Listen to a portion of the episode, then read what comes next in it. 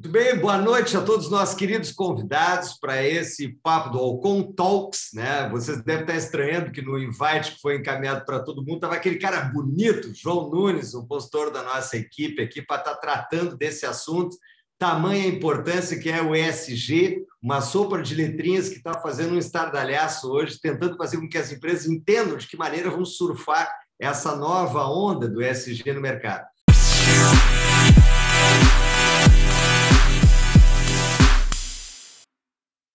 O João, infelizmente, está com um problema familiar bastante sério. O pai dele está com problemas sérios aí, está atendendo o coroa dele num momento muito complicado. Me pediu para fazer a mão aqui, junto com o Júnior, né, que é o CEO aqui do Revolution Hub, o hub de inovação que está aqui uh, fazendo um baita estrago, no bom sentido, né, Júnior, aqui no Moinhos de Vento, em Porto Alegre. Eh, se identificando com essa causa, que é a tese de juntar um ecossistema, inovação e essa coisa toda do ESG junto, num, num único ambiente, trazendo soluções para as empresas de uma maneira geral. Então, eu queria agradecer a paciência comigo, né, porque eu não sou especialista nessa área, é um assunto muito novo, eu acho que não tem nenhum grande especialista nesse momento, mas como o assunto é muito importante nos conselhos que a gente participa, passa a ser uma pauta muito relevante em todas as rodas de discussão, a gente achou pertinente aqui na nossa caminhada de Alcon Talks trazer essa temática a um debate. Né? Peço a participação de todos vocês. Nós vamos ter agora aqui um bate-bola junto com o Júnior e depois abrimos a discussão aqui para as perguntas de todo mundo. Esperamos aqui estar trazendo informações, reflexões e principalmente insights sobre como que a gente pode se apropriar um pouco mais dessa questão toda do conteúdo. A gente sabe que no universo corporativo, né, é, esse ambiente das empresas sempre recebe bem esses modismos, né? Assim foi lá no passado, com a coisa da qualidade total, com a ISO 9000, com o assunto né, do empreendedorismo, da inovação também recentemente, e este assunto agora do ESG passou a ser uma pauta relevantíssima no ambiente, talvez provocado pelo interesse do mercado financeiro em acreditar, em apostar em empresas que têm este, vamos chamar assim sucintamente, de selo de responsabilidade. A gente sabe que o capital, ah, vamos chamar assim, esse capitalismo né, mais responsável, é uma tônica do século XXI talvez pela minha memória, que se não me falha a memória, começou lá por volta da década de 90, aqui no próprio Rio de Janeiro, com a coisa também da, da Eco 92, começou depois com as empresas que começaram a ser investidas a partir de um selo de responsabilidade, por quê? Porque estavam isentas de danos ambientais, não faziam parte de produção de armas, de fumo, contribuindo para o câncer. Então, sempre houve um, um assunto muito relevante no quesito responsabilidade e negócios. Tá? Eu acho que essa é uma pauta que passa a ser cada vez mais importante na caminhada que a gente tem e ainda potencializado pelo que a gente viu no ano passado, com essa preocupação com a, com a própria Covid, com a pandemia, etc. Então, nesse contexto, como o Júnior, que representa dentro do Revolution Hub aqui realmente uma autoridade nesse movimento todo que a gente está buscando em termos de ESG, a gente convidou ele, eu te, te agradeço, Júnior, a tua participação, de tentar elucidar esse ambiente para a gente. Eu vou começar aqui fazendo essa pergunta né, para o Júnior. Afinal, Revolution Hub, o que é esse hub de inovação? Como é que começou esse hub de inovação? E por que, que a tese central do Hub está ligada ao ESG? Por favor. Obrigado, Júnior. Boa noite a todos. Legal, obrigado, Clóvis. É, boa noite a todos. É, então, é, a gente, tu falou muito bem, né? O lance ali do Revolution, do, da, da Eco 92, né? Foi na Eco 92 que foi cunhado, né? O termo sustentabilidade, né? O termo sustentabilidade veio de lá e hoje ele, ele erroneamente ele é muito vinculado a questões ambientais, mas não. Né? O termo sustentabilidade se refere a, aos eixos social, econômico e ecológico. Né? Claro que agora né, a sustentabilidade está começando a ganhar outros pilares, mas lá na época ele já tratava das três questões. Né? Então, uh, uh, o termo sustentabilidade ele vem desde lá.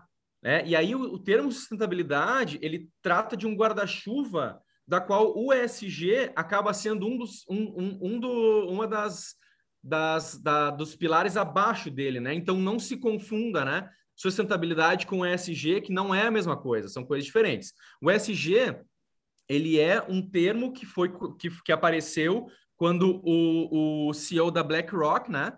Ele, ele mandou uma carta. BlackRock, para quem não, não conhece, é a maior uh, uh, a maior empre... a maior gestora de ativos do mundo, né? Os caras têm lá sob gestão deles três vezes o PIB do Brasil, né? Sob gestão deles lá nos Estados Unidos.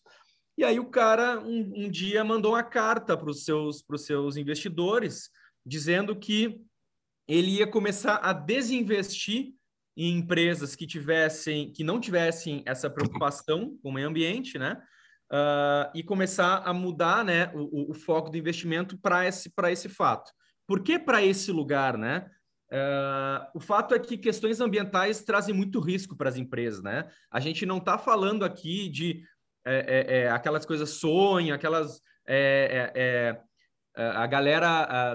não estou falando aqui de ecochato, de abraçador de árvore, não é isso. O fato é que questões ambientais, questões sociais trazem muito risco para para a companhia. Riscos desde acidentes, né? Dependendo, claro, da, do produto de cada uma, desde acidentes ecológicos, acidentes sociais, né? Uh, questões. E, e aí o, o, o, próprio, o próprio investidor precisa uh, se blindar disso, né? E aí, por isso que surgiu o ESG, né? E aí, uh, quando surgiu o Revolution Hub, né? Para quem não me conhece, eu, eu, fui, eu fui diretor de TI na SafeWeb durante 17 anos uh, e fundei o Revolution Hub é, muito com a visão de ser um hub de inovação da própria SafeWeb, né? Uh, porém, pandemia e tudo mais, as coisas mudam e, e hubs de inovação existem aos montes aqui em, em, em Porto Alegre. A gente tem um, um dos expoentes de inovação que está surgindo aí, um hub, o Caldeira, que está surgindo como um dos maiores expoentes, né? E a gente pensou, puxa, é, hubs, eles, eles têm o objetivo de agregar uns aos outros, não de concorrer, né? Como é que a gente agrega? Qual é o assunto que não está sendo tratado por aí, né? A sustentabilidade é um assunto que não está sendo muito tratado. Isso Uh, casou muito bem com a, com a própria história da SafeWeb, que tem lá, né, a Ecobarreira, né, para quem não conhece a Ecobarreira do Arroio de Luve, é um projeto da SafeWeb, né, então a SafeWeb já tem uma responsabilidade e resolveu, então, fazer com que esse hub de inovação virasse, né, continuasse sendo um hub de inovação, mas se tornasse para essa tese, né, da sustentabilidade, né, lembrando que sustentabilidade no, no sentido amplo, com um braço de ESG exatamente para tratar das, das, questões né, com as empresas que não sabem muito bem o que fazer, né, que ESG, de novo, eu, como o Clóvis falou, é um assunto novo para mim também, né, eu estou entrando nesse mundo, apesar de eu estar em sustentabilidade há muito tempo, ESG, é, colocando a questão é, financeira em cima e a questão de governança, é um assunto novo para mim também, né? Eu, a, a, gente quer que o Revolution Hub se torne aí um expoente do, do assunto, mas de fato hoje não tem ninguém que possa dizer que eu sou autoridade nesse assunto, né? Então eu estou uhum. aqui, falei para o Clóvis hoje de tarde, né, Clóvis? Eu vou lá responder as perguntas, mas eu não sou, não sou minha palavra não é a final, assim, tô, tô aqui para para também para ouvir, para aprender com quem tiver na plateia aí e tiver o que a contribuir.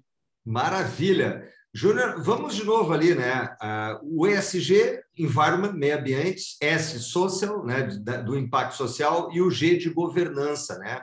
É, essa questão toda desses três conceitos juntos, né? Eles, na verdade, abotou um grande, um grande conceito geral de responsabilidade das companhias. Quando a gente olha sobre a ótica do que tu trazes de risco das empresas, né? Isso afeta sobremaneira o futuro, a valoração das empresas, o valuation das empresas, das ações, da bolsa, etc, etc, etc. Tá? Então denota evidentemente que qualquer empresa que sofra algum dano, um risco na sua imagem, na sua reputação, passa a ter uma perda. Agora, tu vê como algum ganho, assim, realmente em termos de há possibilidade de empresas nesse sentido serem priorizadas em termos de aporte de capital, serem priorizadas em termos de contratos com os governos, com outras empresas, não sobre a ótica só de risco, né? Tu entende que isso possa trazer para as empresas também o protagonismo delas no mercado, não? Eu entendo que sim, eu entendo que uh, uh, essa questão financeira já é bastante clara, né?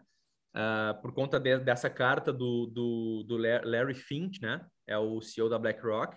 Uh, já colocou o mercado financeiro todo, né? Olhando para isso, inclusive a B3, né? Que tem lá o ISE, o Índice de Sustentabilidade Empresarial, que é um índice que a B3 criou exatamente para poder medir essas questões de, de, de SG nas empresas, né?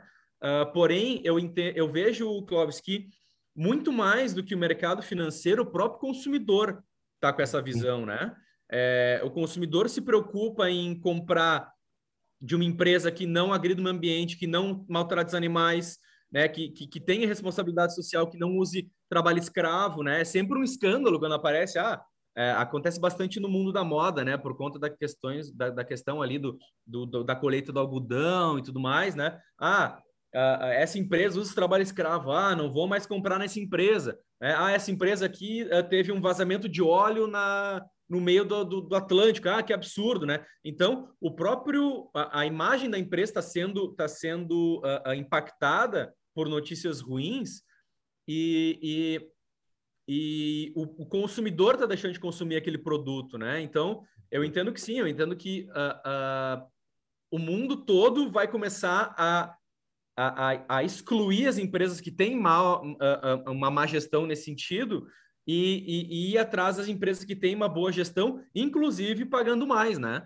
A gente tem vários exemplos aí de, ah, porque o, o, o a, a, empresa lá que usa todas as, as, as as coisas corretas, é por isso ela acaba tendo um custo maior, por isso o produto dela é mais caro, mas eu, como consumidor, não me importo em pagar mais, sabendo que essa empresa tem responsabilidade, né? Então, é, é, eu acho que essa tua a, é, é, a resposta para essa tua pergunta é completamente, né? Eu acho que totalmente as empresas com mais responsabilidade vão ter sim melhores resultados, não só financeiros, né?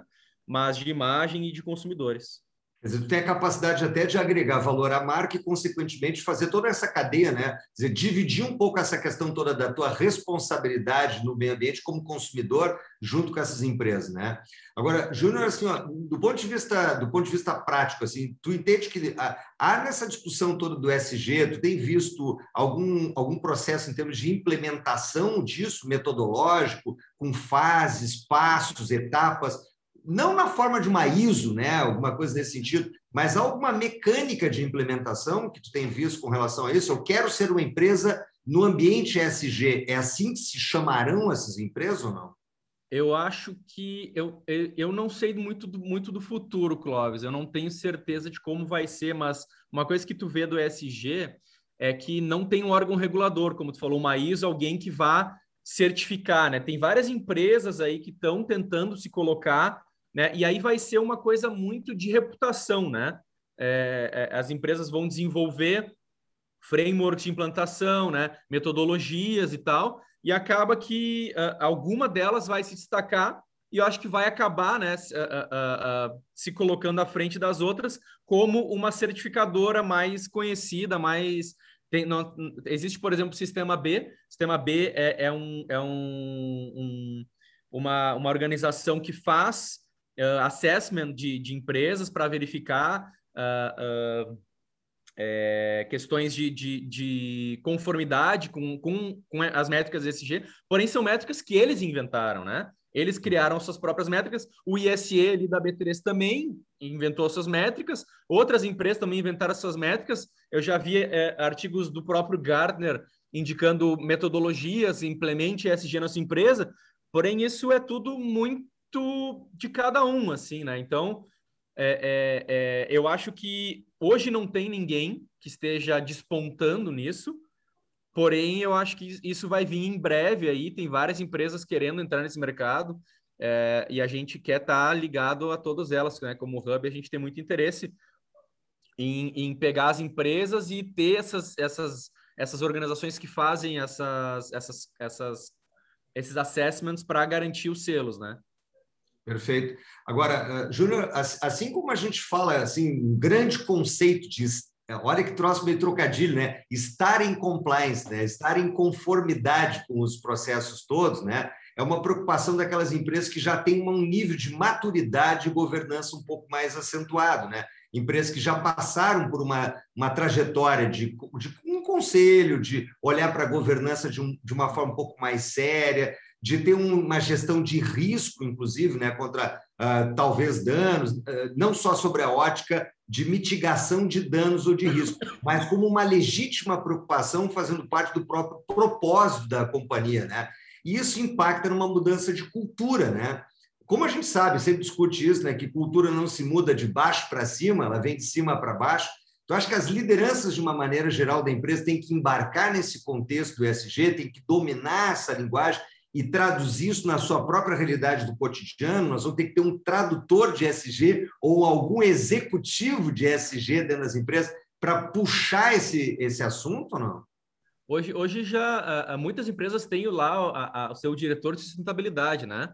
É, uhum. Porém, uh, esse cara olhava muito para ações, uh, ações, e aí eu, aí eu confesso que um pouco, um pouco de falta de conhecimento meu de como é que funciona né, uma grande empresa, que eu nunca tive uma, uma, uma experiência, mas agora esse cara ele precisa olhar, a, a governança precisa olhar para esse cara muito mais próximo, né? É aquela coisa do. do o, o, é, eu trabalhei 17 anos em segurança da informação, então eu, é, é, eu usando o exemplo, né? da segurança da informação, é, o pessoal de segurança da informação ele tem que estar tá junto no board, né? Ele tem que estar tá respondendo direto para o CEO ali, porque se esse cara estiver abaixo de um outro executivo, ele acaba tendo conflito de interesses e, e, e, e algumas. E aí, eu acho que esse, é, esse cara do ESG ele vai ter que também estar tá junto no board, né? E quando tu fala que tem que ser uma coisa para baixo, é perfeito, né? A empresa ele tem que fazer o tal do walk the talk, né? Que é o, uh, em tradução livre, né? É o, é o, o o faça o que você diz, né? O, o, não adianta tu dizer da porta para fora, ah, eu sou SG, eu faço isso, eu faço uh, uh, retenção de carbono, eu tiro o lixo do rio, não sei o quê. Quando dentro da tua própria empresa isso não acontece, né? E quem é que dentro da empresa vende, né? Entre aspas, a, a cultura são os próprios líderes, né? Então vai ter que vir primeiro o, o cara do SG tem que convencer lá, o, o CEO tem que se convencer de que o SG faz parte da, da, tem que fazer parte do dia a dia da empresa, tem que fazer parte das ações, tem que fazer parte da, da, da produção. Tem pro, uh, às vezes o cara tem que mudar o seu produto de modo a, a, a, a atender né, algumas questões de ESG para que seja mais sustentável, né? E isso tem que ser uh, dito também a partir do CEO para os outros executivos abaixo, para os gerentes, pro... e aí isso vem de cima para baixo, né? E aí uh, quando tu não tem uma liderança que dentro da própria empresa não entrega esse discurso, tu não pode esperar que o que, que, que daqui a pouco, usando um exemplo talvez bastante esdrúxulo aqui, que tu vai ter as cinco lixeiras ali das cores diferentes no teu no teu, no teu, no teu corredor e que o cara vai colocar o lixo no lugar certo, quando na verdade o líder dele também não faz, né? Então, hum. é, é, é, eu acho que o papel da liderança é muito isso, é walk the talk, né? Vamos fazer aquilo que a gente faz, vamos começar por dentro, não tem casa de ferreiro espeto de pau. Acho que essa, esse é o papel da, da liderança. Uhum. Júnior, a, gente está vivendo uma realidade hoje de agendas muito apertadas, né? Eu acho que todos nós, executivos aí na vida das empresas, estamos sendo sobrecarregados com essas coisas todas que estão acontecendo, tá? Se a gente olhar ali atrás, recenzinha, a gente estava falando de ter que ter um DPO para cuidar da, da, né, da, da, questão de informações, da, da, da, segurança do dado, etc, etc. Agora a gente fala depois de, ou nesse interregno de tempo, tem que ter um discurso da inovação. E agora vem mais um discurso de ESG. Essas agendas, elas têm, têm dificuldade de conciliar esses temas todos. Tu acha que está num grande caminho, assim, uma tendência, um cheiro de que as empresas estão indo realmente para um capitalismo responsável, para um capitalismo uh, mais erudito, mais discutido com relação ao teu papel e propósito na sociedade? Uh, eu é acho que, que sim. É, é, eu vejo, é, é, se fala muito em capitalismo consciente ou capitalismo 2.0, né? Que é, é, muito, muito do, do, do, do... Ai, me fugiu a palavra. Quando tu fala mal de alguma coisa, é... Ai, meu Deus, me fugiu a palavra. Tu quer falar do, do cinismo, da crítica? A crítica, crítica, crítica. Muito da crítica ao capitalismo sempre foi a busca do lucro pelo lucro, né? A gente uhum. ah, passar por cima de todo mundo, não, não se importar com o funcionário, não se importar com o meio ambiente, né?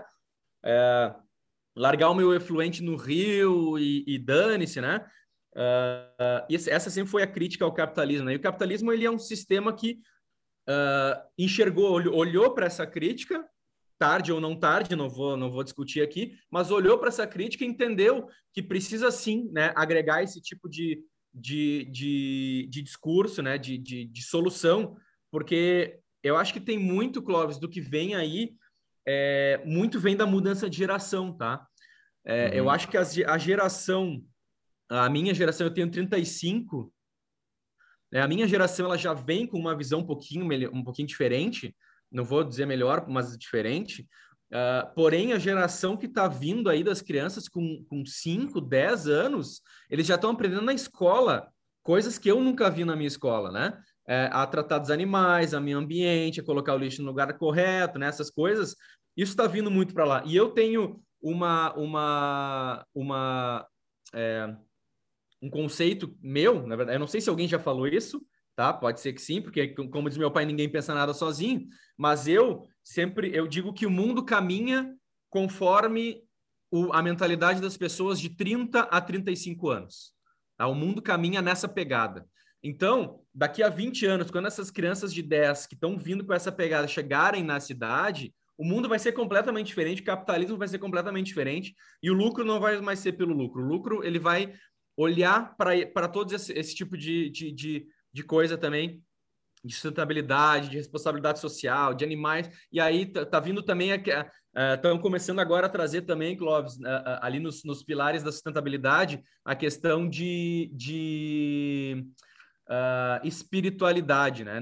Espiritualidade no sentido do bem-estar da própria pessoa, né? Nada a ver com transcendentalismo, nem isso. Mas do bem-estar, é de, de tu fornecer para o teu funcionário um bem-estar, né? Da pessoa estar bem no lugar onde ela está e acabar com aquela coisa da, da fábrica do cara que trabalha, né? Do, do Charlie Chaplin lá apertando, apertando o parafuso, né? Uh, então eu entendo que sim, eu entendo que o capitalismo está se reinventando e eu acho isso muito bom uh, para que a gente consiga continuar vendo esse mundo, né, Clóvis? Porque Olha, é, realmente a, a, a, gente pega a, relatórios de, de ONU aí, é, tu lê que é, é, as calotas polares estão derretendo, aquecimento global, isso tudo vai acabar com a gente, né? Uhum. E a uhum. gente precisa fazer alguma coisa, acho que o capitalismo está andando para esse, esse lado. Perfeito. É, eu acho que o próprio movimento né, dessas grandes economias, agora o próprio Biden, né, voltando para o Acordo de Paris, né, reitera muito isso, né, Júnior? Mas o curioso no teu discurso é exatamente isso, né? O walk talk, né? A gente tem que ter a, a garantia da legitimidade que esse assunto passa a ser de relevância e de importância no próprio propósito da companhia, né? É, e isso vai começar a fazer um fator de singularidade, de diferenciação importante, não só no processo industrial, no processo produtivo, sobre a ótica de risco, de dano, de perda, de multa, mas sobre a ótica de quanto isso adiciona de valor, né? E como a gente sempre brinca aqui, né, galera? Follow the big money. Vamos atrás do grande dinheiro, né? O dinheiro representado pelos fundos de investimento, olhando para essas empresas como mais ênfase, é obviamente porque o dinheiro viu que tem desaforo e não cuidar do ESG. Quer dizer, o dinheiro passa a ser mais canalizado a empresas que têm responsabilidade, com certeza. Projetos dessa natureza provavelmente eu acho que vão gerar uma carreira, né, Júnior, de SG, né?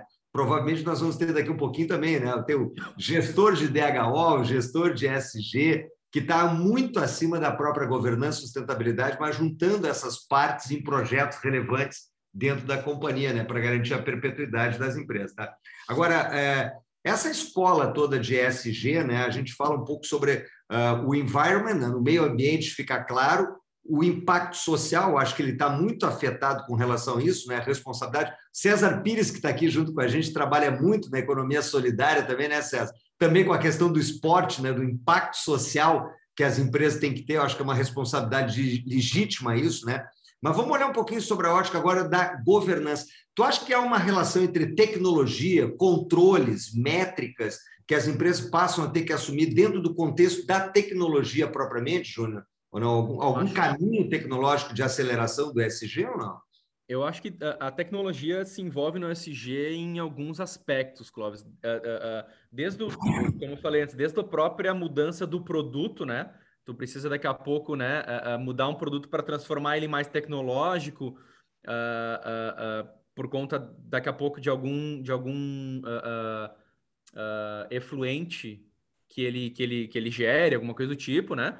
Uh, porém, especificamente na governança, eu acho que uh, as empresas elas, elas precisam e, e, cada vez mais a área financeira e os, os próprios clientes vão cobrar das empresas a transparência em relação uh, às ações que ela está fazendo. Tá, ah, eu fiz uma ação ambiental ali, mas qual foi o impacto dessa ação? Porque a ação em si, uh, ela é muito bonita e é importante, tudo bem, mas ok, quando tu olha pelo, pelo viés financeiro, a ação pela ação não quer dizer muita coisa, né? Tu quer saber qual é o retorno daquela ação. E aí que eu acho que entra muita tecnologia, porque uh, apesar, uh, além de tu ter a, a possibilidade de ter relatórios mais assertivos, né? A, na tecnologia tu pode colocar daqui a pouco, digamos, um, vamos vou dar um exemplo aqui, um, um sensor IoT lá num negócio que vai medir a, a, a emissão de carbono de, de, de, um, de, um, de uma certa chaminé lá,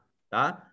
Uh, tem uma maneira, esse, esse, esse dispositivo IoT que está lá medindo o carbono, uh, ele é muito mais assertivo do que eventualmente alguém que está lá uh, fazendo uma medição através de equipamentos ou de, de, de, daqui a pouco até de, digamos, de ah, esse, esse, esse equipamento emite tanto, então em tantas horas vai dar tanto um cálculo é, é, puro e simples, né? Então eu acho que a tecnologia ela, ela ajuda na transparência das, dos dados uh, que envolvem o AOS uh, ah, e também na assertividade dos dados, né? E na, na audito, auditabilidade dos dados, né? O mais importante é tu olhar para um relatório e dizer, tá, aqui diz tal coisa, mas quem é que está dizendo isso aqui? Né? Como é que eu sei que isso aqui está certo? Isso aqui foi medido por um equipamento que foi uh, uh, autorizado pelo Inmetro ou pelo não sei quem, pela, lá pelos Estados Unidos, sei das quantas né? Então, eu acho que a tecnologia entra muito nisso, Clóvis, em uh, transparência, uh, assertividade e auditabilidade. Para mim, é aí que, que a tecnologia entra no, no SG para gerar os relatórios que vão ser lidos depois pelo mercado financeiro. E o mercado financeiro tem que ter a garantia de que aqueles uh, relatórios estão corretos. Ou daqui a pouco acontece o que aconteceu lá com a Volkswagen, né? Não sei se vocês lembram, alguns anos atrás, que tinha lá o medidor de emissões lá do motor da, da uhum. caminhonete lá de diesel, né? E aí o negócio estava adulterado e, e, e, se gerava muito menos, uh, se dizia que, que se gerava muito menos, isso foi descoberto. E eu me lembro que na época as ações da Volkswagen despencaram muitos e muitos porcentos aí, eu não me lembro, não vou saber dizer, mas quem não conhece a história é só pesquisar no Google lá que tem, né? Uhum. É, é, nós temos um, um, doutor e professor em governança corporativa aqui na plateia, o Telmo, grande colega, amigo aqui, né? mentor do IBGC. Vamos ver se eu passo na prova, né, chefe? Foi meu professor no IBGC, o Telmo aqui, né? Governança corporativa, vem já exatamente de governar corporações de empresas por ação, né? Empresas que têm cotas de ação, têm ação, empresas do mercado acionário. Vê se eu corrijo aqui, Telmo, se eu passo na prova. Pilares da governança corporativa, transparência, disclosure, né? A gente é, tem não apenas a abertura do dado, mas a intenção de explicar o dado. Seja, empresas que têm governança uh, são tidas no mercado como empresas que têm, de uma certa maneira, a vontade de abrir essa informação. Equidade, é hum. prestação de contas, accountability, né? e a parte também que é fundamental dentro da governança, que é a própria transparência que o, o Júnior trouxe. Tá? Então, acho que tem, tem tudo a ver. O G de governança, de uma certa maneira, se responsabiliza, né, Júnior, por trazer a legitimidade para o mercado. O mercado diz assim, pô, essa empresa realmente tem governança. Ter SG talvez possa aparecer mais do que a própria governança.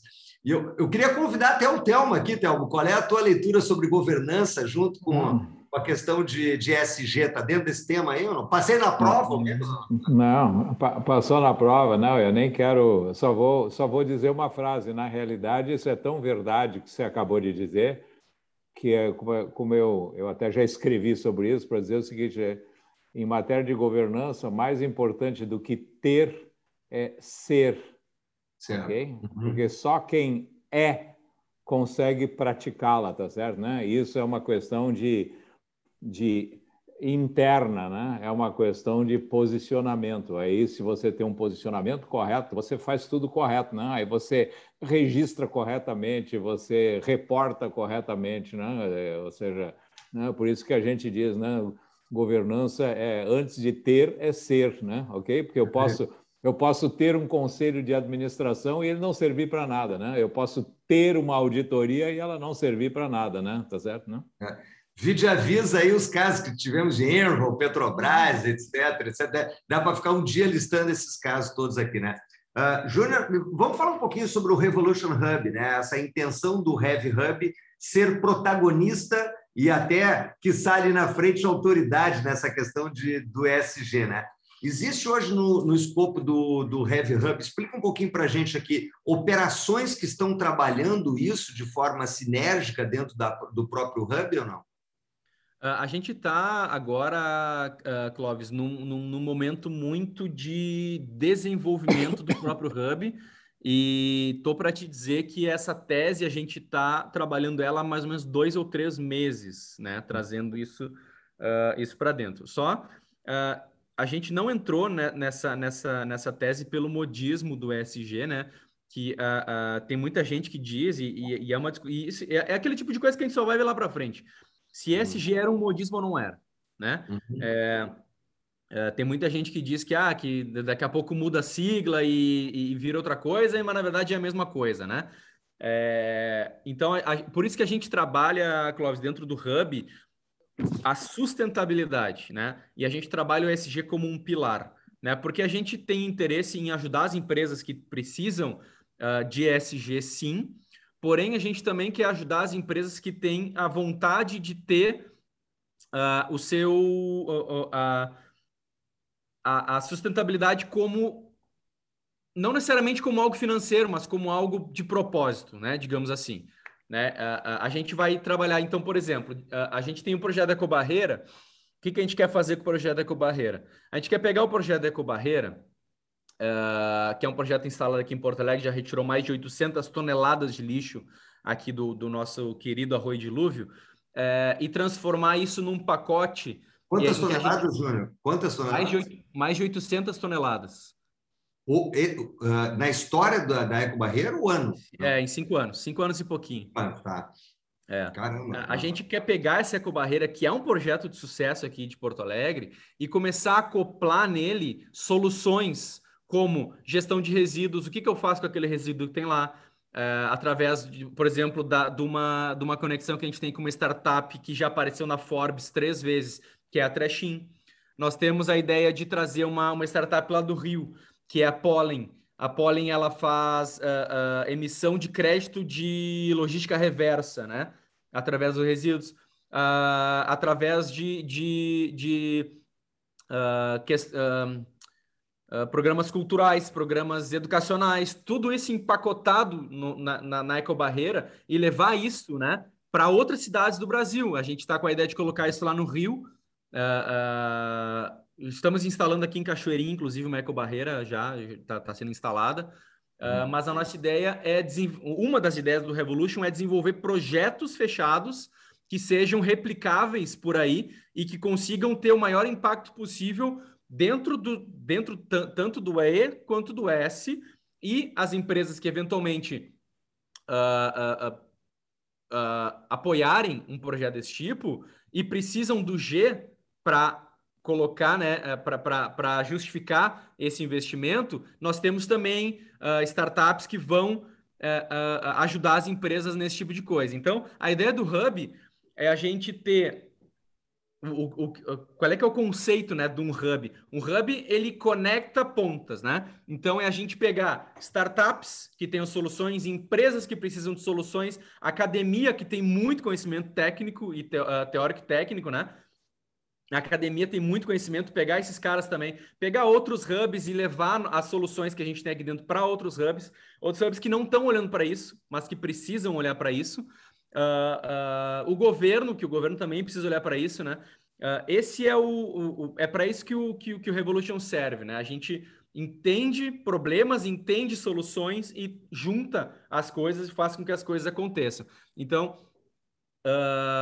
projetos, conexões, Tem o nosso espaço físico lá, nós temos uma área de coworking que está aberta, mas é um dos serviços que nós também uh, dispomos, né? Lá no, no Moinhos de Vento, inclusive o, o Clóvis está ali agora, né? Ali no Revolution Hub está lá. É, também é, é, é, um, é um dos produtos que a gente oferece, porém, né, a, a galera que, que chega no Revolution Hub diz isso aqui é um coworking, na verdade, coworking é um dos serviços que a gente presta. Né? Nosso objetivo é eu tenho um, um, um propósito uh, pessoal, né, Clóvis, você sabe bem, que é impactar um bilhão de pessoas. O meu, o meu propósito pessoal é impactar um bilhão de pessoas. E o Revolution Hub tem o objetivo de impactar um bilhão de pessoas também, e não é com coworking que a gente vai fazer isso. A gente vai fazer isso conectando pontas e fazendo a, a, a vida das pessoas melhor. Uhum. É, é, é, como a gente está sempre dizendo, né, Júnior? É, é uma métrica nova na vida das organizações, né? O quanto uma empresa impacta na sociedade, né? Esse passa a ser agora mais uma métrica importante para a gente estar tá validando realmente o valor de uma companhia, né? Passa, inclusive, a compor o tal do goodwill da própria empresa, né? Agora, Júnior, quando você traz assim essa questão, né, de tá bom, vamos conectar essas pontas e, e como é que paga isso, né, essa brincadeira toda? A gente tem visto aí que já tem algumas, algumas iniciativas em, em, em termos de títulos né, de, de sustentabilidade, são títulos que têm a ligação direta ao financiamento de projetos que têm um propósito. Né? Antigamente chamava de títulos verdes, títulos sociais, títulos de sustentabilidade, né? o famoso SBL. E isso começou lá com o tal do, dos, né, como é que chamava? Green Bonds, né? os títulos verdes. Né? E essas emissões de títulos hoje ligados né, à, à questão toda de financiar a, a, sustentabilidade das empresas passa a ser uma fonte de recurso para a própria empresa para aplicar nesse ambiente. Né? A partir do momento que existem títulos, existe, de uma forma meio grosseira, dizer dinheiro rodando, financiando esses projetos, provavelmente isso vai gerar vazão a novas startups, a novas tecnologias, né? Para garantir essa tal sustentabilidade das empresas, que vai, de uma certa maneira, aumentar a própria valoração das empresas, certo? É, você tu tem visto alguma coisa com relação a isso? Já, já dá para fintechizar esse negócio de títulos? Quer dizer, a partir desse momento, bota dinheiro, talvez o movimento se torne legítimo e financiável, né? Perfeito. É, de, dentro da própria B3, uh, uh, tu falou bem, né, do, dos tais Green Bonds, os Social Bonds e os Sustainability Bonds, né? Eles são os títulos que a B3 emi, que as empresas, né, da B3 emitem a fim de arrecadar recursos para uh, seus, os seus projetos, né, de ESG, né? Uh, e existe, existem também os SLBs, né? que são os títulos que são emitidos pelas empresas com o objetivo de atingir uh, KPIs de sustentabilidade, de ESG. Né? Então, são esses quatro títulos que existem. E para ter uma ideia, Clóvis, em 2020, só em 2020 já foram arrecadados 490 bilhões de dólares só em títulos ESG. Então, sem dúvida, é um mercado que existe, que está. A, a TIM a TIM fez uma emissão de 1,6 bilhão de debentures né, uh, em títulos ESG. Então, as imp grandes empresas estão olhando para isso. Uh, eu acho que o dinheiro está rodando, sim. Tu, tu, quando tu fala isso, tu tem toda a razão. Uh, o dinheiro está na mesa, as empresas estão querendo esse dinheiro, o dinheiro está disponível. e eu acho que, que, que 2021 deve vir maior ainda, né? e, e, e em termos de, de, de fundos também, os fundos estão começando a olhar muito para startups que tenham essa, é, essas questões, né? E aí, quando a gente fala em startups ESG, é muito importante que a gente é, é, só separe uma questão, que é a seguinte, né, Clóvis? É, é, é para não, não ferir ninguém, eu vou usar um exemplo dentro de casa, tá? A gente tem, por exemplo, a Safe to Pay. Safe to Pay é uma empresa de meio de pagamento. Aí diz que a Safe to Pay é uma empresa ESG, porque é pagamento eletrônico e não, não, não, não emite cartão, plástico, da, uh, não, não, tu não pode dizer isso, né? Quando tu fala em SG, em, em empresa SG, são empresas que têm o E, o S ou o G no seu core. São produtos específicos para tratar essas questões, né? Essa coisa de dar a volta e tentar encaixar né, a startup no ESG não é bem visto pelo mercado, não tentem fazer isso, né? É, é, é, ou dentro da SafeWeb também tem lá nosso portal de assinatura. Ah, porque não emite papel. Não, não. É, é, mais ou menos que nem eu dizer que, que a, a, a, o meu fogão não, não, não, emite, não emite CO2 porque eu não uso carvão. né? Não, não, não, não faz sentido nenhum esse tipo de coisa, tá? Mas, mas uh, tá aparecendo muito, existem vários, inclusive tem uma, um hub lá em São Paulo que chama Distrito, que fez um mapeamento de startups de SG uh, muito grande, existem muitas startups aparecendo aí, uh, então uh, o dinheiro tá sim na mesa, as startups estão aparecendo, as empresas estão com interesse e os fundos estão com interesse em colocar dinheiro nessas startups. É, é, acho que toda, tu tem toda a razão. A própria, a própria B3 né, já seleciona empresas que tenham, que tenham conformidade ao SG e cria uma, uma carteira especificamente para isso, né? Pelo é, que o conta é mais rentável, inclusive. ISE, né? Um negócio ISE. desse. Né? ISE. De tá. sustentabilidade empresarial, exatamente. E aí ela define algumas métricas, né? Para uma empresa entrar nesse índice, ela tem que ter algumas métricas lá, tem que é, é, é bater alguns KPIs lá, para poder entrar nesse índice. Uh, sobre o, o, a rentabilidade desse índice, uh, vamos ver aqui. É, eu confesso que não, que não tem esse número na ponta da língua aqui, mas, mas bom, acho que vai ser ruim de eu procurar agora, mas é isso aí acho que, que, que, que tem tudo a ver. Uhum. Ah, agora, dentro da, dentro da própria dinâmica das empresas, né, Júnior, assim, a gente sabe que é, existem hoje métricas também de gestão, né, que afetam diretamente os bônus gerenciais, a, a, de, aquele velho conceito, diga-me como me remuneras e avalia, te digo como me comporto, né? Daqui um pouquinho, os próprios índices de conformidade ESG né, vão fazer parte do contexto de programas de participação de resultados, de bonificações de executivos, né? dizer, diretamente afetos a essa responsabilidade, né? Vão segurar essa onda toda. Agora, Júnior, uma pergunta aqui, do ponto de vista da, do próprio Revolution Hub também, tá? Como é que tu vê o, o Rev Hub no contexto disso? É, dentro do Caldeira, do Tecnopuc, desses outros ecossistemas, tem alguém pensando especificamente essa questão do ESG? Tu chegou a, a ver esse movimento em outros hubs ou não? Eu, eu, eu vi, Clóvis, uh, algumas, alguma, alguma, alguns movimentos muito incipientes e, de certa maneira, muito, uh, uh, muito, muito levados pela crista da onda, digamos assim, né? Ah, todo mundo está falando de ESG, vamos de ESG aqui nesse negócio, que, que, é, que é o que está dando, e vamos lá né? Ou seja, tem lá uh, 50 uh, soluções e aí botou lá o SG lá para porque precisa responder ao mercado, né? Uhum. Eu, eu vi hubs fazendo isso, tá? Eu não vou não, não, não é meu interesse aqui de citar ninguém, mas eu vi hubs fazendo isso, né? Uh, e aí eu me eu ok vejo esse movimento, mas qual é a, a, a real a, o real propósito disso, né? Uhum. quando, quando eu falo do Revolution Hub, eu como CEO do Revolution Hub, eu tenho uh, muita tranquilidade em dizer que sustentabilidade está no meu sangue, porque isso vem do meu pai, e lá do meu pai vem do meu avô, né? Uh, ah, uh, Para quem não conhece a história, eu não vou ficar contando história aqui, mas o Revolution Hub, ele, ele tem muito essa pegada muito no sangue, assim, sabe?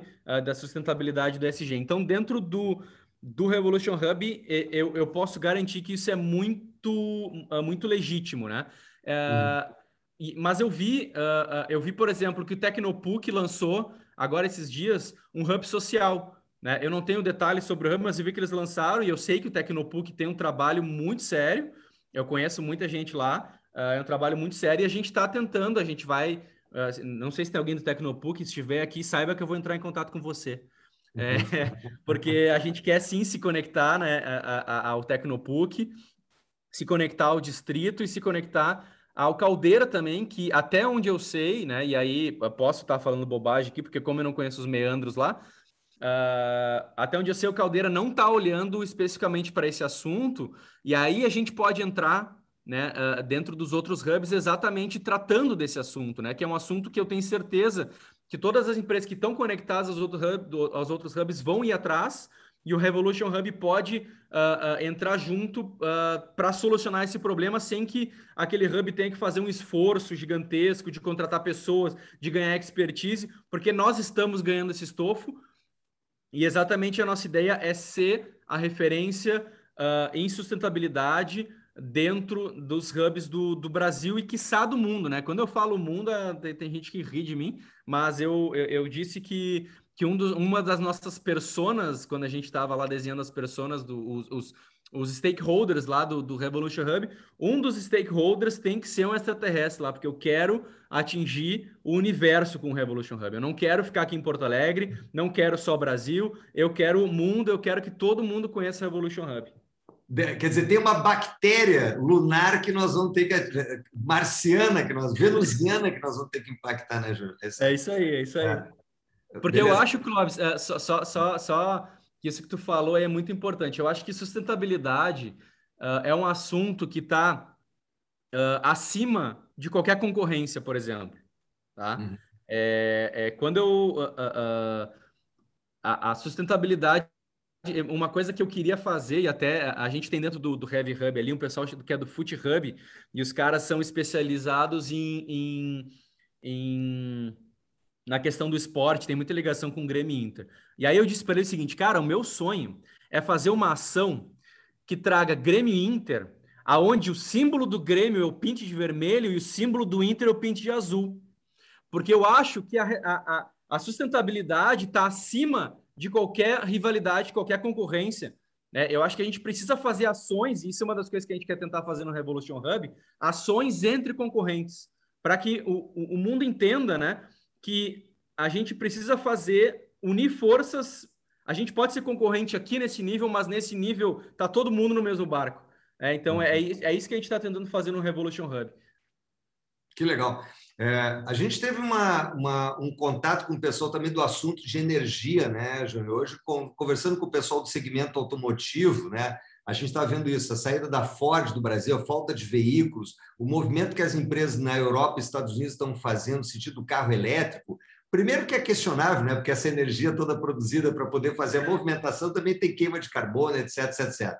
Tá? Mas o Brasil não tem recurso para infraestrutura. Né? O número que me passaram é meio assustador, até comentava com o Matheus aí. 150 bilhões de dólares para transformar uma fábrica de autopeças de combustão para uma fábrica de veículos elétricos que até então explodem. E como tu não tem autonomia, tu imagina ter que criar um corredor daqui até Fortaleza, pelo litoral e pelo Brasil inteiro, de, de uma gigantesca condição que a gente tem de mudar a matriz de energia do Brasil e considerando que 100 milhões de pessoas não têm esgoto ainda no Brasil. Quer dizer, é, aí tu olha o social, tu olha a energia, tu olha a nossa carência em termos de, de formação, de educação. Dizer, é um senhor desafio a gente conseguir garantir a sustentabilidade, né, Júlio? Sem dúvida. E, e, e, e, isso que tu falou é muito, muito verdade, né, Clóvis? É, é, é aquela coisa. É, o carro elétrico, ah, o carro elétrico não emite, não emite CO2, né? Ok, mas lá na Europa, é, aqui no Brasil, a gente ainda tem uma energia limpa, digamos assim, é, que são as hidrelétricas, né? Porque apesar de não gerar resíduo, né? É, alagam uma puta de uma área, destroem todo um, um, uma fauna e uma flora, né? Um ecossistema todo. Mas lá na Europa os caras têm muita termoelétrica, né? Puta, que é. queima o negócio para gerar energia. E aí tu, tu, tu queima. Então quer dizer que tu tá queimando mais gerando mais CO2 aqui para não usar CO2 aqui. Essa balança é, é, é, é, uma coisa que tem que ser pensada, né? Uh, uh, uh, então, é, eu acho que olhar para tudo isso, Clóvis, de modo sistêmico, modo organizado, sabe? Para dizer que, puta, tudo que eu colocar aqui vai sair desse outro ponto, que às vezes as pessoas não se dão conta, principalmente para o Brasil, vai ser duro. Olha, vai ser duro. Aqui no Brasil vai ser complicado. E a, a, é. ainda que a gente tem muito sol, né? Então, a energia solar é algo, ainda que eu já vi também, e aí é foda, né? Bom, desculpa, desculpa um palavrão. Estamos, aqui, estamos aqui em horário, em horário de adultos. ah, é que, cara, é que eu sou tão espontâneo que até palavrão sai de vez em quando, tá? É, é, ah, porque a produção de células fotovoltaicas gera não sei qual resíduo lá. Ah, é, é, sabe, é, é duro tu, começa, tu, tu botar tudo isso na balança também, né? É, é. Então, uh, uh, uh, concordo muito contigo. Não é só o canudinho nas tartarugas, né, Júlio? É muita, mas é muita mudança que a gente precisa ainda, né? Agora, não dá, eu acho que no mundo inteiro, né, não dá para a gente ficar esperando o poder público, né? Eu acho que as empresas, de uma certa maneira, têm que puxar esse racional, de serem instigadoras desse racional, como fizeram durante muito tempo, né? Com uma, uma atuação mais consciente. Né? Acho que esse é um papo que é importante, sem ser eco-chato, mas uma atuação entendendo o seu papel na própria sociedade. Né? Esse é, é um movimento importante. Bom, galera, nós estamos aqui há cinco minutos do encerramento do nosso horário. O papo dá, uma, dá mais um, um grande trecho aí de discussão. A gente pode montar outros assuntos ligados a isso. Eu queria ver se temos alguma questão, alguma pergunta aqui dos participantes. Enquanto o pessoal vai colocando aí no chat, ou quiser abrir o microfone para fazer os seus questionamentos aqui para o Júnior, botar para todo mundo, né? não é só para o Júnior, para todos nós aqui, esses questionamentos. Eu vou fazer uma, uma pergunta que traz aqui, Júnior. É, existe algum movimento aqui das, do, dos municípios ou do Estado já nesse sentido para trazer o SG para as indústrias, para as empresas públicas? O que vale para a privada vale para a pública também? Tu chegou a ver algum movimento nesse sentido ou não? Eu, olha, eu, eu, vi, eu vi um movimento muito incipiente, porque, a, a, a SafeWeb nós temos muita relação, né? Com, aí como SafeWeb, não como Revolution, né? é, nós temos muita relação ali com, com, com, algumas cooperativas de não é uma cooperativa, é uma associação de municípios ali do norte do estado, né? Ali eu já tive algumas conversas, tá? Agora conversa, é, agora quanto isso se transforma em ação, principalmente falando em termos de município, né? Em, em poder público, eu não sei. Eu nunca vi, Clóvis, aí, a, a não sei quem perguntou, eu, particularmente, não vi nenhum movimento, tá? Só que, de novo, eu tô entre. É, é, só, eu quero até, até fazer esse, esse disclaimer, né? Eu não sou. Eu não sou é, é, voz da razão de nada aqui, né? Eu sou alguém que tá tent, tô tentando desenvolver um trabalho e posso ter falado muita bobagem aqui. Se falei, por uhum. favor, me corrijam. Mas eu não vi nada, tá, Cláudio? Mas isso não quer dizer que não tenha por aí. É, talvez aquelas que estão listadas, né? Eletrobras, Petrobras, talvez isso. Agora, Uh, em, em, autarquias, em empresas que, que não estão listadas, eu te confesso que eu também não sei se tem algum movimento nesse sentido. Né? Matheus, eu não entendi a tua pergunta aqui, velho. A motorização Euro 5 agora Euro 6 são muito menos poluentes, né? Manda ver, abre aí e faz tu, o teu comentário, porque eu, eu não entendo nada desse negócio de motor e ônibus aí, meu velho. Manda ver aí a tua questão. Não, que na, na verdade, né, se fala aí de carro elétrico, uhum. é, porra, caminhão elétrico. Porra, o que, que tu vê hoje, né? Em 2012 para 2013, tá? quando se lançou o Euro 3 para o Euro 5, motorização, caminhões e ônibus no Brasil, país rodoviário. Brasil é país rodoviário, a gente não tem trem aqui para transporte uhum. passageiro, praticamente não tem trem.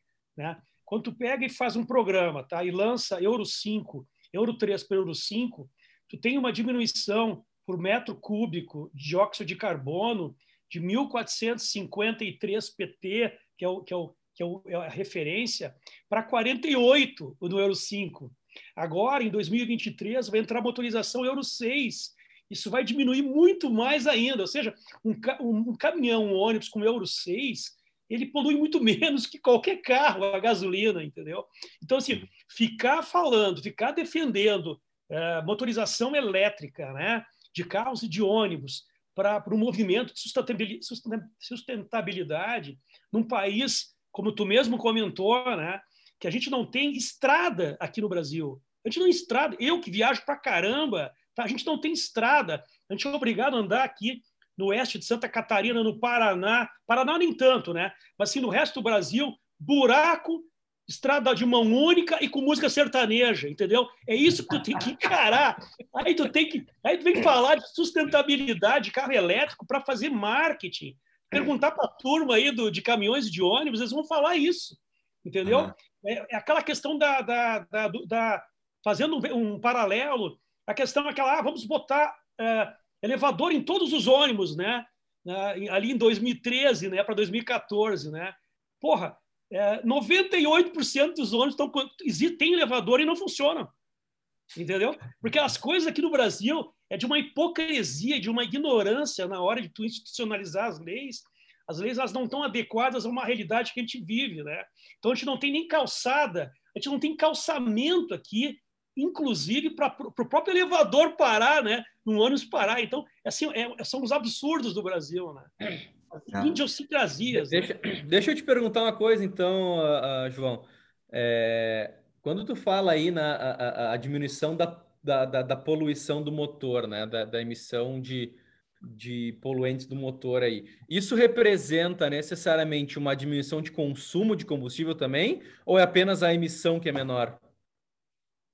Não, na verdade, o motor o, do Euro 3 para o Euro 5 tem uma diminuição uma, uma, diminuição de combustível, né? uma economia, digamos assim. Consumo. Tá? Uhum. É de consumo, tá? E, obviamente, o transporte coletivo, tá? Se colocado de uma maneira é, diferente do que está, é para reduzir número de carros nas ruas, né? Ou seja, assim, é, tu melhorar o sistema urbano, principalmente o, sistema urbano, ter um, ter um sistema mais inteligente com as, com as, com as vias troncais né, e as alimentadoras nos grandes centros da cidade, tu vai diminuir, tu vai diminuir o número de, de pessoas que andam com carro, tá? Mas obviamente, né, a gente está longe desse cenário, mas muito longe, né? Porque Sim. aí tem os órgãos é, gestores, né, que têm outras motivações. Né? É. O, André, o André colocou um comentário aqui sensacional.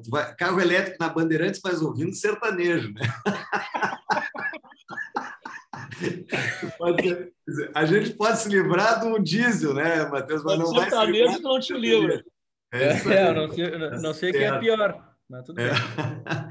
Gente, nós chegamos ao limite aqui do nosso horário. Queria agradecer a participação de todos vocês, em especial aqui ao Júnior, que prontamente se, se comprometeu a estar junto com a gente aqui nessa live, a todo mundo que está participando aqui para esse debate.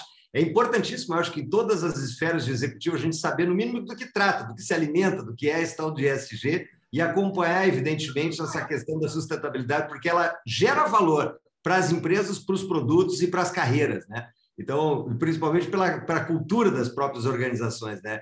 E o quão importante é sobre essa ótica que o Júnior trouxe de impactar uh, terrestres e extraterrestres, né, Júnior? Eu acho que esse é o ponto. Eu queria te agradecer imensamente, irmãozão, aí pela tua participação. Te deixo aí agora para fazer o encerramento desse nosso material, que estará à disposição de vocês a partir da sexta-feira nos canais do YouTube e também no nosso canal de podcast da Alcon. Então, vale a pena compartilhar com você esse conteúdo, eu acho que é uma boa reflexão. E também uh, perguntar aqui para o Júnior, encerrando aqui, se tem algum material já pronto, Júnior, sobre esse, algum glossário, algum, algum conteúdo que a gente pudesse encaminhar para o pessoal para entender um pouquinho mais desse meandro. Talvez tenha muita informação na internet já, né? Já tenha Uh, se googlar aí em cima de USG, vai ter muita coisa. Mas não sei se já tem algum material produzido pelos participantes aqui do próprio Hub com relação a isso, né? Uh, a gente está produzindo o nosso primeiro material agora, Clóvis, uh, a diferença de sustentabilidade e ESG, né? Pra, porque a gente está vendo muito, muita, muita confusão desses dois termos, né? A galera tá, tá, tá, tá, tá, tá, tá usando os dois como se fosse a mesma coisa e não são a mesma coisa. Então a gente está desenvolvendo um e-book que a gente vai disponibilizar aí provavelmente na, na, na próxima semana é, sobre, sobre, sobre esse ponto, tá? Uh, e, e para ter ideia de como esse, esse assunto está na boca do povo mesmo, esses dias eu fui, é, eu não sei se vocês sabem, tem um site que tu pode ir lá, é do próprio Google, que tu pode ir lá, é o Google Trends, onde tu entra e tu digita uma, uma palavra, uma pesquisa, e ele te diz o quanto essa, essa palavra está sendo pesquisada, né?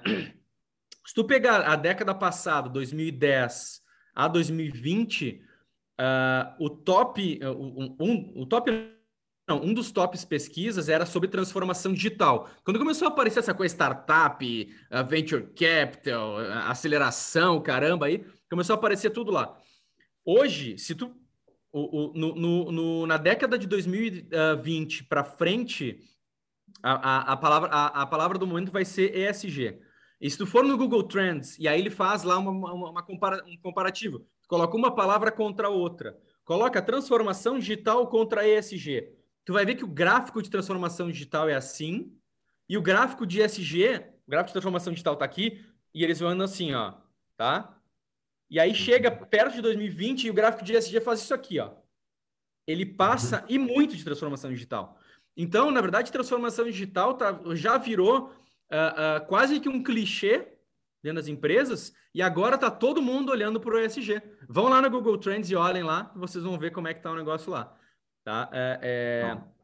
tem muito material, só digitar ESG. Uh, tem a, a, a, McKinsey, que é uma, uma empresa de consultoria americana, faz bastante material. O Gardner faz bastante material também, mas infelizmente o material do Gardner não é, não é, não é gratuito. Uh, mas tem muita coisa para ler. Quem tiver interesse e, quiser conversar com, com, comigo também, estou à disposição. E, e é isso. Beleza, maravilha. Júnior, obrigado. Dá o teu boa noite aí, eu agradeço a todos. Obrigado, gente. Até mais. Obrigado. Tchau, tchau, gente. Obrigado, até a próxima.